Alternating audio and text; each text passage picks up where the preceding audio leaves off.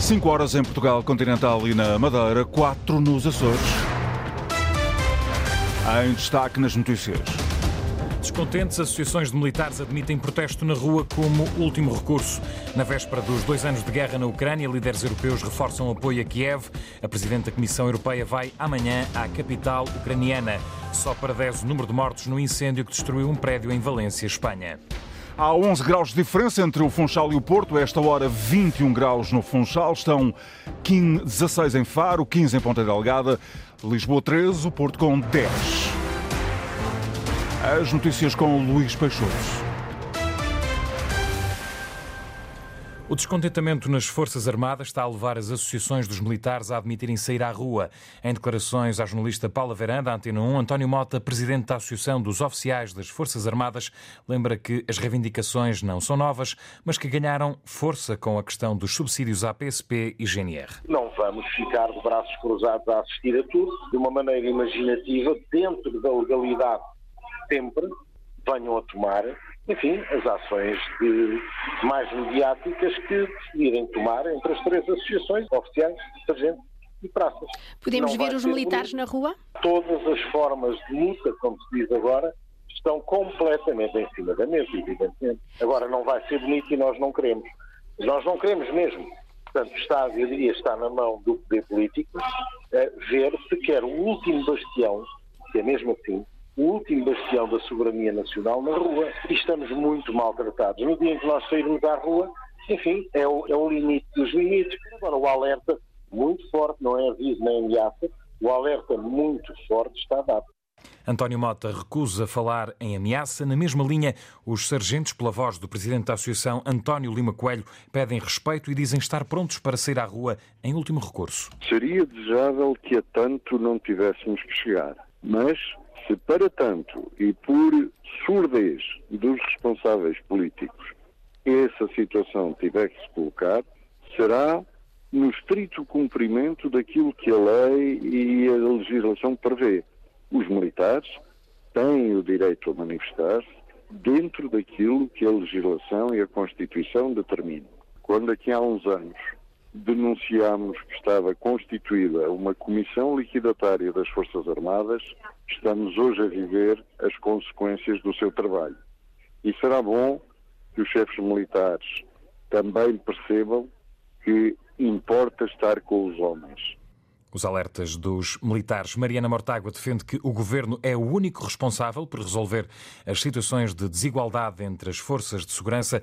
Questionada sobre o aviso deixado uh, por eh, elementos das Forças Armadas de que podem acontecer protestos nas ruas se o próximo executivo não olhar para este setor, Mariana Mortágua sublinhou que o governo tem de agir.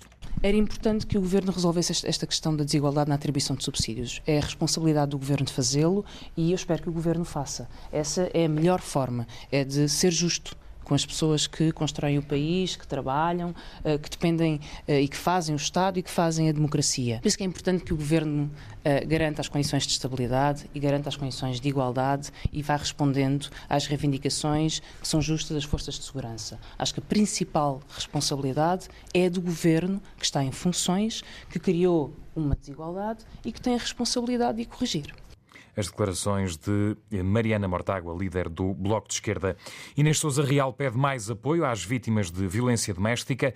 A porta-voz do PAN esteve esta tarde na APAV, em Lisboa, onde destacou a importância também de dar apoio às instituições que ajudam as vítimas de violência doméstica. Nós não nos podemos esquecer que fenómenos como a violência, o abuso infantil, eh, em particular também a violência doméstica, continuam a ter cifras muito preocupantes no nosso país. É por isso que para o PAN é fundamental que na próxima legislatura possamos fazer avanços para proteger estas pessoas, eh, que passa necessariamente por criarmos gabinetes de apoio à vítima em todas as comarcas da investigação e ação penal nos tribunais, mas também, tal como tivemos a oportunidade de ouvir aqui pela voz da APAV, dos técnicos da APAV, a importância de garantirmos o robustecimento e a valorização dos profissionais e do apoio técnico existente nas várias dimensões, quer ao nível eh, judicial, quer também ao nível do atendimento nas quadras de polícia ou depois em parceria com as associações como a APAV, que têm feito um trabalho inexcedível no apoio à vítima. Inês Souza Real defende que é necessário dar uma maior capacidade financeira às vítimas de violência doméstica, já que muitas vezes estão numa situação de dependência económica do agressor. Nós temos que garantir neste momento uma maior capacidade financeira das vítimas, quando infelizmente têm de se ver forçadas a sair das suas casas e a recomeçar a sua vida, até porque não nos podemos esquecer que tendo esta violência um rosto marcadamente feminino eh, e a pobreza afetando sobretudo as mulheres que estão numa situação de maior dependência económica do agressor, eh, o Estado tem a obrigação, do ponto de vista da indemnização e das comissões que possam depois acompanhar estes processos, de dar uma resposta mais célere as palavras da líder do PAN. A entidade reguladora para a comunicação social abriu um processo de averiguações a uma sondagem divulgada pelo Chega no Jornal do Partido, chamado Folha Nacional e nas redes sociais. Fonte oficial do regulador confirmou ainda à agência Lusa que recebeu uma participação sobre este caso. A empresa brasileira, que não está credenciada pela ERC, tratou os dados da sondagem da Intercampos. A conclusão apontava para um empate técnico entre Chega, PS e Aliança Democrática nas legislativas. Na véspera dos dois anos de guerra na Ucrânia, os líderes das instituições europeias declaram apoio total a Kiev. Numa declaração conjunta, garantem que não vão desistir de responsabilizar o presidente russo e reafirmam o apoio militar à Ucrânia. Amanhã, a presidente da Comissão Europeia, Ursula von der Leyen, vai estar em Kiev, como nos conta a partir de Bruxelas a correspondente da Antena 1, Andrea Neves. Por motivos de segurança, não foi divulgado o programa, mas está confirmado que a presidente da Comissão Europeia vai estar amanhã em Kiev para marcar os dois anos da invasão russa.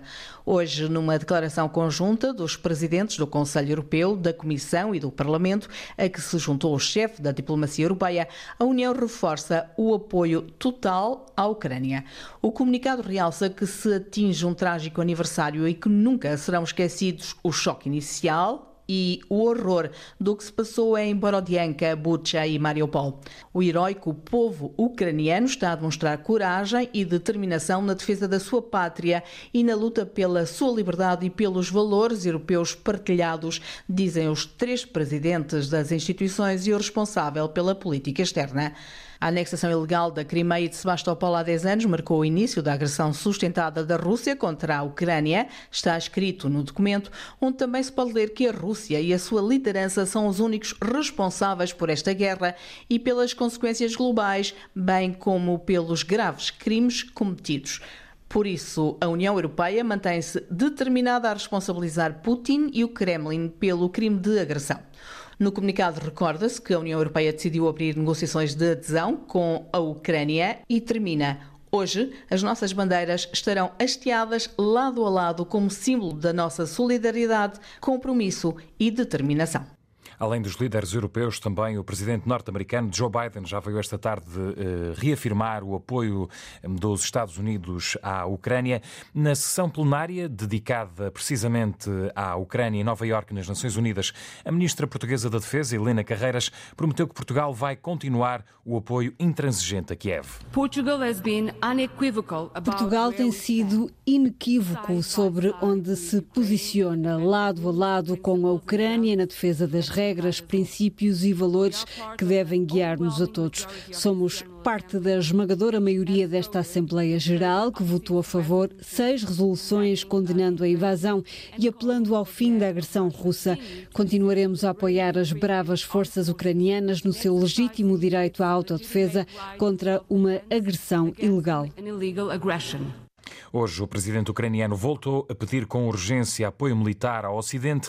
enviada especial da RTP à Ucrânia, Cândida Pinto, retrata um cenário muito difícil no terreno. A situação está mais difícil, está mais dura do ponto de vista militar, eh, ou seja, em toda a zona leste, nós andamos, percorremos vastas áreas da Zona Leste uh, e, portanto, uh, há um racionamento de munições e, portanto, as forças de defesa da Ucrânia estão fundamentalmente a tentar aguentar posições e a pedirem desesperadamente que sejam enviadas mais munições, mas também armas de mísseis de larga escala para poderem atingir as baterias russas que estão mais longe da infantaria da frente de combate.